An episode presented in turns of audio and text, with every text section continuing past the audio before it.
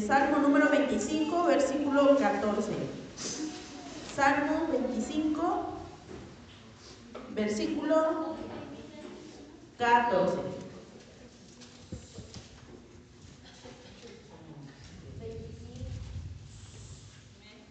Amén. Lo leemos todos juntos en el nombre del Padre, del Hijo y del Espíritu Santo. La comunión íntima de Jehová es con los que le temen y a ellos hará conocer su Padre. Dijimos todos juntos, ¿qué pasó? Salmos 25, versículo 14. A ver, de nuevo. La comunión íntima de Jehová es con los que le temen y a ellos hará conocer su Padre. Muy bien, vamos a estar poniéndonos en manos del Señor, que sea su presencia y su Espíritu Santo con nosotros en esta hora. Amado Señor, Padre Celestial, te damos gracias, Padre, porque nos brindas la oportunidad de poder una vez más compartir tu palabra, escucharla, aprenderla, Señor. Venimos con un corazón dispuesto, sabiendo, Padre, que tú hablas por medio de, de tu palabra, Señor. Santifícanos en tu verdad, tu palabra es verdad, Señor. Así ella misma se describe y sabemos que podemos encontrar en ella un deleite que es más dulce que la miel, Padre. Sea usted con nosotros, úseme, Señor, que todo lo que salga de mi boca sea única y exclusivamente lo que quieres dar a conocer a mis hermanos en esta hora. Gracias, Señor, por todo, en el nombre de Jesús. Amén. ¿Puede tomar su lugar? Bien, eh, podríamos decir que esta es una continuación de la serie de, predicaciones que he estado compartiendo con ustedes los últimos, las últimas veces que he podido compartir con ustedes. Y, y quiero seguir tratando el mismo asunto, la intimidad con Dios.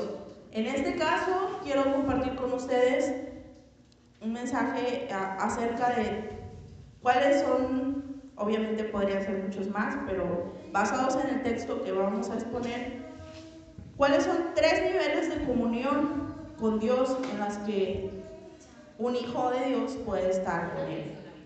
Creo que todos los que estamos aquí eh, nos decimos hijos de Dios o nos decimos cristianos. ¿Sí? O, hay alguien que esté aquí contra su voluntad y, y crea en otra cosa. Creo que no, ¿verdad? Hemos leído primeramente en Salmos algo que David expresaba hace ya bastante tiempo, y él reconocía que la comunión íntima con Dios era primero con los que le temen, era más bien con los que le temen. Aquellos que no tienen temor de Dios, pues simplemente no van a realizar o no van a tener una comunión íntima con Él. Y nos expresa David, a estos Él hará conocer su pacto. Y a estos Él hará conocer todas aquellas cosas que, que aún no conocemos como Dios mismo lo expresa. Y para esto es necesario que vayamos ahora al libro de Éxodo, capítulo 33. Y vamos a estar leyendo a partir del versículo 11 conforme vayamos avanzando en el mensaje. Pero antes vamos a ponernos un poco en contexto. Y seguimos aprendiendo de Moisés a lo largo de las predicaciones, no solo de, de los mensajes que, que, Dios nos ha dado de, de, mi parte, sino que yo creo que a lo largo de, de estas últimas semanas Moisés ha aparecido en todos lados, en las clases de autoridad espiritual, en la escuela dominical, en, en los jueves con las hermanas. De pronto Moisés se hizo bastante interesante para todos nosotros. Y no fue de pronto, sino que sabemos que es el Espíritu Santo el que nos guía. Y, y bueno, justamente poniéndonos en contexto, pues ya estuvimos hablando de Moisés bastante tiempo. Ya sabemos quién es Moisés y qué andaba haciendo él en Egipto y después qué andaba haciendo en el desierto. Sin embargo, es importante que analicemos más a profundidad y este pasaje, poniéndonos en contexto, es justamente después del momento en que Moisés rompe las tablas de enojo, de coraje, porque descubre que el, pueblo abajo del monte había hecho un becerro de oro y que adoraban a, a un Dios que se habían inventado. Y nuevamente él intercede por el pueblo como tantas veces más lo hizo. Y Dios perdona a ese pueblo. Y después eh, eh, podemos ver a partir del capítulo 33 que se nos habla de que Moisés estableció un lugar especial en el cual iba a entablar comunicación con Dios. Es justo en ese contexto donde vamos a analizar en esta hora estos tres niveles de comunión en los que nosotros debemos analizar cuáles, en cuáles nos encontramos ahora. Vemos primero que la palabra del Señor nos dice, y hablaba Jehová a Moisés cara a cara, como habla cualquiera a su compañero. Eso fue lo que vimos antes y hablábamos de que Dios quiere ser amigo de nosotros. Y él volvía al campamento, pero el joven Josué, hijo de Nun, su servidor, nunca se apartaba del medio del tabernáculo. Y dijo Moisés a Jehová, mira, tú me dices a mí, saca este pueblo, y tú no me has declarado a quién enviarás conmigo. Sin embargo, tú dices, yo te he conocido por tu nombre y has hallado también gracia en mis ojos. Bien, aquí llegamos al primer nivel en el que muchos hemos estado, otros siguen estando y otros se han estancado completamente desde hace mucho, y es el nivel de la gracia. ¿Qué quiere decir gracia? Gracia es un don inmerecido. Y aquí Moisés expresa, tú me dices, te he conocido por tu nombre y que he hallado gracia en tus ojos. Bien, nosotros como hijos de Dios, Dios ha, ha conocido nuestro nombre y hemos hallado gracia delante de Él. Y sabemos que no es por nuestras obras para que nadie se gloríe, dice la palabra, sino es por medio de su Hijo Jesucristo. Entonces, cuando todos, absolutamente todos los hijos de Dios vienen a la presencia del Padre por medio de Jesucristo, son justificados por medio de Jesucristo, llegamos a este nivel, al nivel de la gracia. Y muchos se conforman con eso, con saber que ya fueron justificados de parte de Dios y que tienen un camino directo al Padre y que ya no hay más que hacer. Solo vivir la vida buscando establecer la voluntad de Dios en, nuestra propia vida hasta que llegue el día en que nos hemos encontrado en la presencia de Dios y agradecerle por lo que hizo por nosotros en la cruz del Calvario. Y hasta ahí. Ese es el nivel de la gracia el nivel en el cual, todos hemos sido justificados y nos conformamos con eso. Con saber que ahora somos salvos por la fe, salvos por la gracia de Dios. Sin embargo, Moisés siempre fue un hombre que, a pesar de ser el más manso en todo el mundo, siempre intercedió por el pueblo y nunca se conformó con nada, inclusive delante de Dios. Y una vez más aquí lo muestra. Y le dice al Señor, ahora pues si he hallado gracia en tus ojos, te ruego que me muestres ahora tu camino para que te conozca y haya gracia en tus ojos y mira que esta gente es pueblo tuyo. Le recuerda lo que Dios mismo ya ha dicho y le dice, está bien. Moisés reconoce que ya ha sido librado el pueblo por parte de Dios, que ya tiene la gracia de Dios.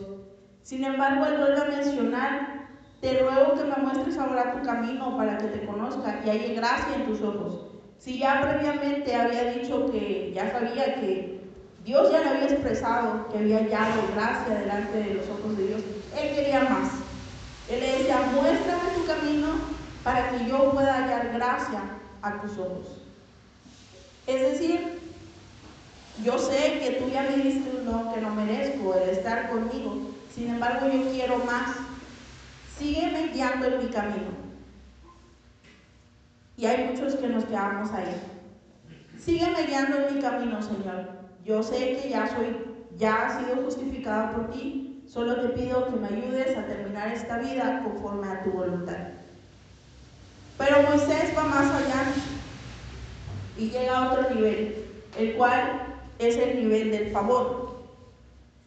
Porque Jehová le responde, mi presencia irá contigo y te daré descanso. El nivel del favor trata no solo de que ya hemos sido justificados, sino que ahora la presencia de Dios es manifiesta en nuestra vida y nosotros damos fe de ello en todo lo que hacemos. ¿Cómo podríamos traducir esto a nuestra propia vida o al saber que yo como hijo de Dios estoy en un nivel de favor? Sabiendo que Dios ha manifestado. ¿A cuántos de nosotros no hasta este momento de nuestra vida Dios nos da muestra que nuestras oraciones son escuchadas, que su favor está con nosotros. Cuando oramos por algo o por alguien, Dios se manifiesta y responde esas oraciones. Ese es el nivel del favor. Cuando somos avalados por Dios. Cuando le pedimos al Señor que nos ayude en una situación, en un proceso que está pasando en nuestra vida, Dios nos respalda y nos avala y nos dice, está bien, te doy autorización. El favor de Dios a veces es peligroso porque muchos buscamos ya más el favor que aquel que da el favor. Y muchos cristianos podemos quedarnos en este nivel, en el saber de que yo le pido a Dios, Dios me concede y ya, todo perfecto. Sin embargo, no estamos hablando de que Dios sea un un genio de la lámpara maravillosa y que nos cumpla nuestros deseos, sino que estamos hablando con un Dios que es nuestro amigo y que es nuestro íntimo. La comunión íntima con alguien no se trata solo de que yo le pida cosas y que esa persona me las dé, sino más bien el saber que gracias a Él, por su gracia, yo tengo las cosas que estoy pidiendo. No es porque yo las esté pidiendo, sino porque Él me ama y me las concede. Sabemos que el nivel del favor va más allá de solo cosas materiales. A veces hemos orado por otra persona que está enferma, hemos orado por, por una situación ajena a nosotros, por algo que está pasando a nuestro alrededor, y Dios nos escucha y nos responde. Y muchos cristianos se conforman con eso.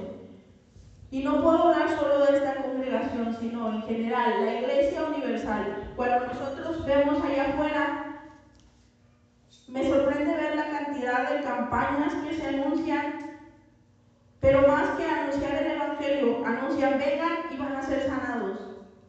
Vengan y aquel paralítico se va a parar y va a caminar. Vengan y van a ser liberados de demonios. Vengan y van a ser liberados los cautivos de tantas cosas. Y es esta propaganda que se le da a una campaña de evangelización, donde la evangelización queda por un lado y la sanación es el primer lugar. No sé si me está explicando. El favor de Dios es un regalo inmerecido y forma parte del, del primer nivel, que es el favor de la gracia. Pero hay muchos que han aceptado esa gracia y pasan al nivel de favor, recibiendo todo lo que Dios les da pero cambia su visión y podría decir que Dios se convierte en un, en un solo proveedor y nada más.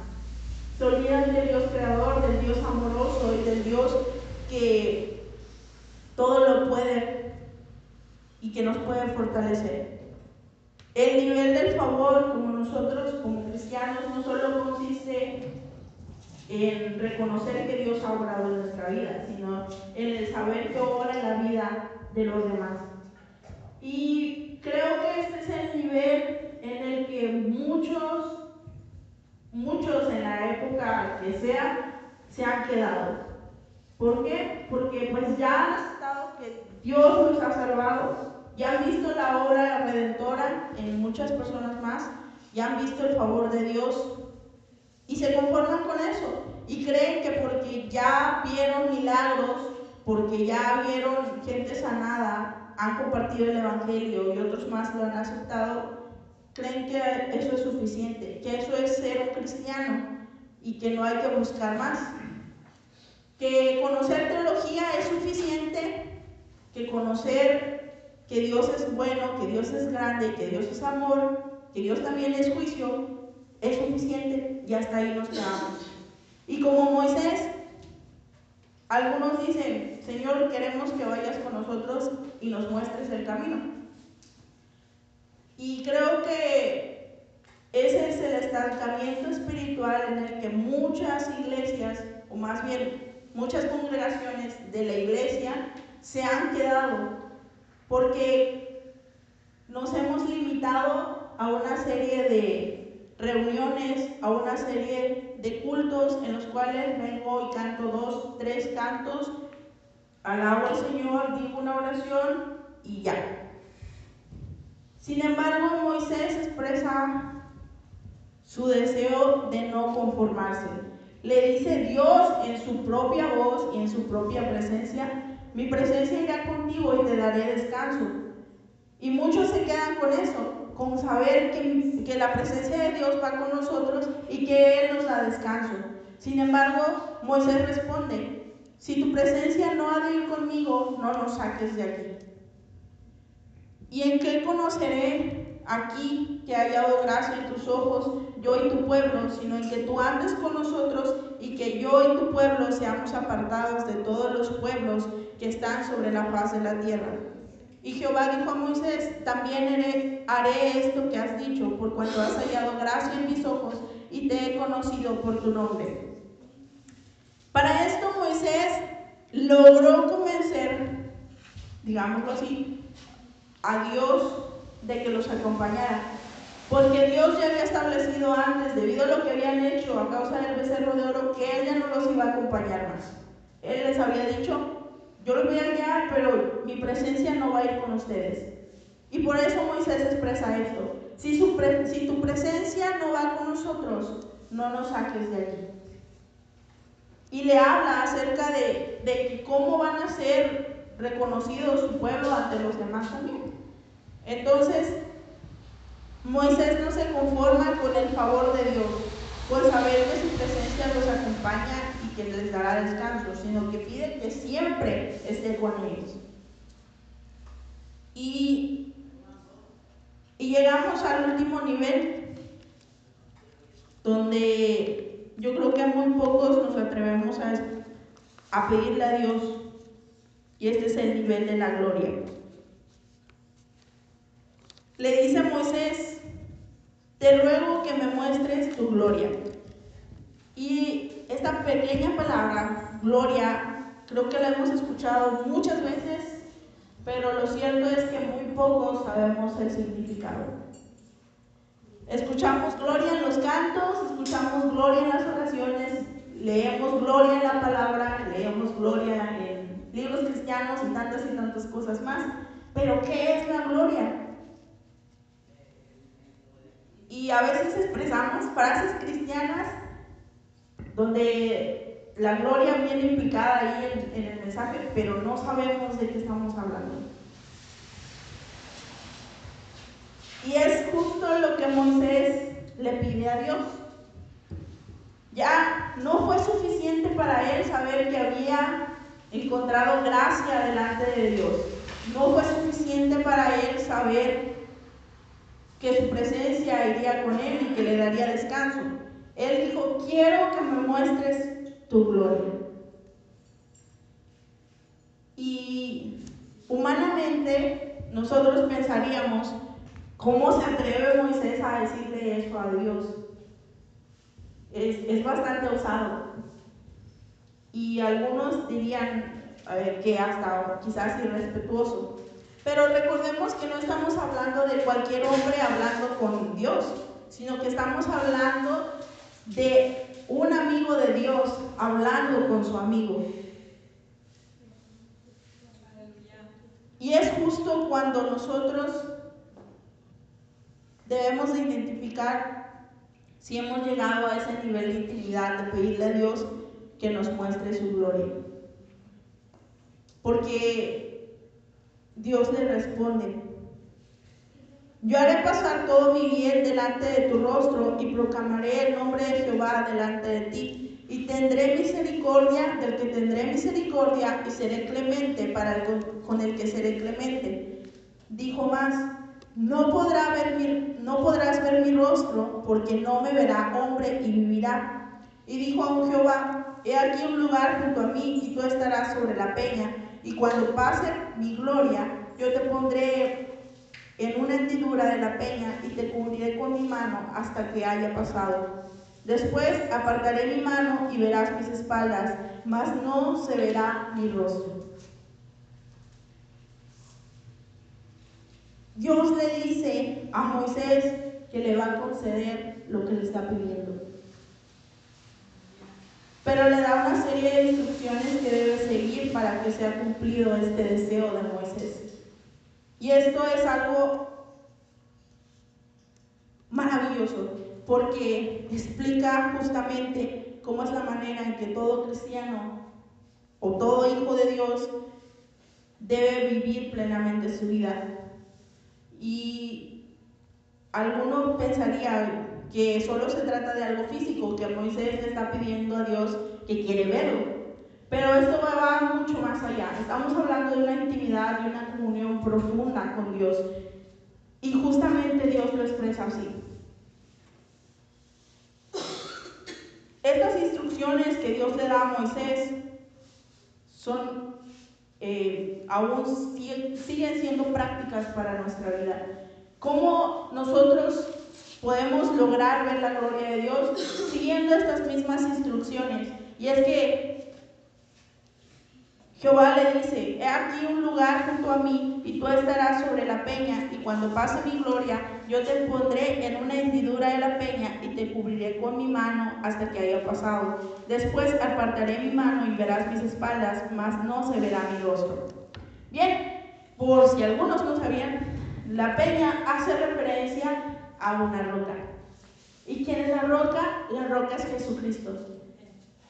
¿Cómo podemos ver la gloria de Dios? La gloria de Dios sea mientras nosotros seamos encontrados, escondidos en Jesucristo adentrados en Jesucristo, nosotros podemos ver la gloria de Dios.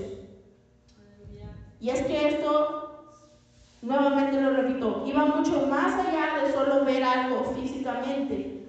Es un impacto profundo para Moisés. Tan así que tuvo que esperar un día para que esto se le cumpliera.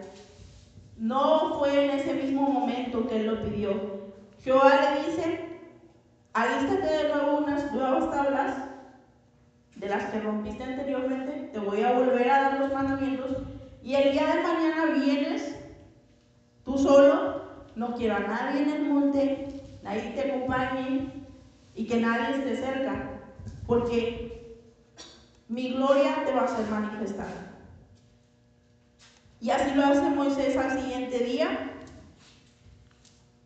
y podemos encontrar en el capítulo 34, a partir del versículo 5, que dice, y Jehová descendió en la nube y estuvo allí con él, proclamando el nombre de Jehová.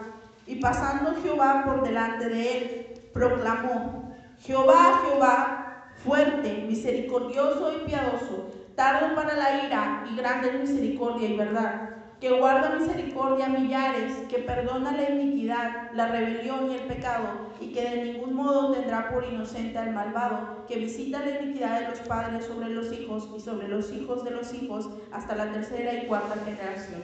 Entonces Moisés, apresurándose, bajó la cabeza hacia el suelo y adoró.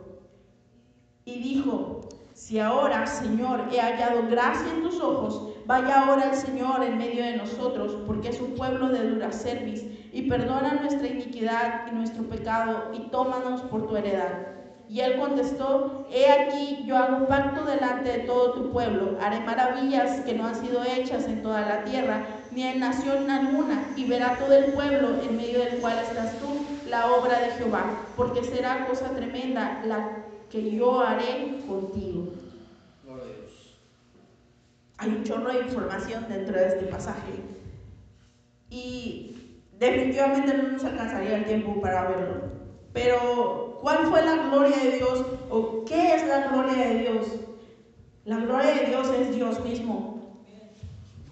¿Cómo se manifestó la gloria de Dios a Moisés?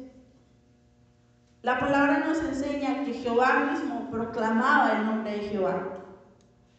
Jehová, Jehová. Imagínense lo maravilloso de la experiencia de Moisés de escuchar al Dios mismo proclamar al Dios mismo. Proclamar al Dios vivo. Y no solo proclamar el nombre, sino también proclamar todo lo que Él es, todo lo que Él hace. Así que la gloria de Dios se revela tal y como es, dando muestra que la gloria de Dios es Dios mismo, es su nombre, es la gloria misma y es su corazón. El corazón de Dios es la gloria. Porque si buscamos por definición encontraríamos que la gloria de Dios es la belleza no física, no indeleble, no, no la belleza como nosotros lo conocemos, sino la belleza del carácter de Dios. Eso es lo que los diccionarios dicen que es la gloria de Dios. Pero encontramos que la gloria de Dios es Dios mismo.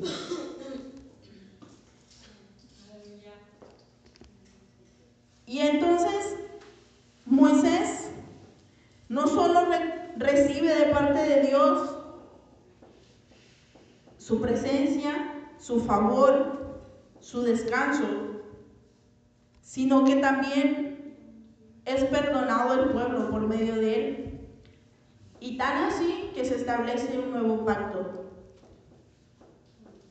donde él reconoce al pueblo de Israel nuevamente y le dice que hará maravillas con ese pueblo, maravillas que no han sido vistas nunca en la tierra. Y sobre todo maravillas con Moisés. Entonces, hermanos, quizás ninguno de nosotros, o quizás alguno de nosotros, hemos llegado a este nivel de la gloria en la cual nosotros hemos orado a Dios que nos muestre su gloria y Dios nos ha mostrado cosas que nadie más conoce. Dios nos ha mostrado a Dios mismo. No es suficiente y no debiera ser suficiente para nosotros quedarnos con el saber que somos justificados delante de Dios.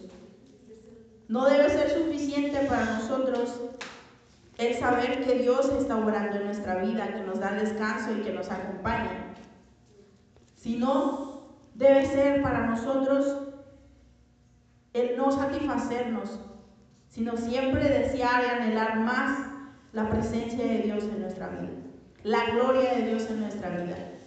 Poder decir como Moisés, Señor, muéstranos tu gloria y seguir anhelando encontrar gracia delante de sus ojos. Aun cuando Dios ya nos ha expresado que hemos encontrado gracia delante de Él, seguir insistiendo y seguir trabajando, sabiendo que no es por obras, pero sabiendo que es por amor lo que hacemos para Él. La intimidad con Dios va mucho más allá de lo que nosotros podamos reflejar externamente a los demás, sino que justamente la palabra lo dice, es íntimo, es una relación personal en la cual solo Dios y nosotros sabemos en qué situación estamos, en qué nivel nos encontramos, qué tan seguros estamos incluso de nuestra salvación, qué tan seguros estamos de que realmente somos hijos de Dios y que realmente estamos sirviendo a un Dios vivo. Porque el pueblo de Israel también se encontraba en el nivel de la gracia y sin embargo se crearon un becerro de oro. El pueblo de Israel había sabido, sabía que era por medio de Jehová que ellos habían sido rescatados de Egipto y se atrevieron a decir que cuando crearon el becerro de oro iba a ser fiesta para Jehová. El pueblo de Israel también experimentó el nivel del favor, porque ellos vieron grandes proezas de parte de Dios. El mar rojo se abrió, fueron alimentados con pan del cielo y tantas y tantas cosas más que Dios les dio. Y sin embargo, vemos que el pueblo de Israel hasta ese momento aún no había rendido completamente su vida a Dios y que realmente no conocían la gloria de Dios, porque no conocían al Dios verdadero. Dios es claro y nos dice, clama a mí y yo te responderé y te enseñaré cosas grandes y ocultas que tú no conoces. Eso debe ser nuestro interés, no tanto conocer lo oculto, sino conocer el corazón de Dios. Y este es solo revelado, como lo leímos al principio, a los que realmente deben al Señor. Hermanos, no sé en qué nivel consideren ustedes que que se encuentran y no sé si, si me hayan entendido por completo, espero que sí, pero creo que Dios nos sigue llamando a encontrarnos en intimidad con Él. Es bueno congregarnos en conjunto y es bueno decir a los demás que somos cristianos, pero el verdadero reflejo de ser un cristiano real y total se muestra cuando estamos solos. ¿Qué es lo que hacemos cuando estamos solos? Cuando tenemos un tiempo disponible para hablar con Dios, para intimar con Él y no lo hacemos. La palabra nos enseña que cuando un matrimonio se une, forman un solo cuerpo y usan la palabra conocer para, ese, para esa situación. Cuando un marido conoce a su mujer, habla de que los dos son una sola carne. Bien, esa misma palabra conocer se refiere también cuando habla acerca de conocer a Dios. Tan es la potente palabra que habla de intimidad, que se supone que nosotros al estar en intimidad con Dios deberíamos estar siendo uno. Dios y nosotros. Eso de una sola carne efectivamente es para el matrimonio. Pero si lo analizamos en ese contexto, también nosotros deberíamos ser una sola carne con Dios.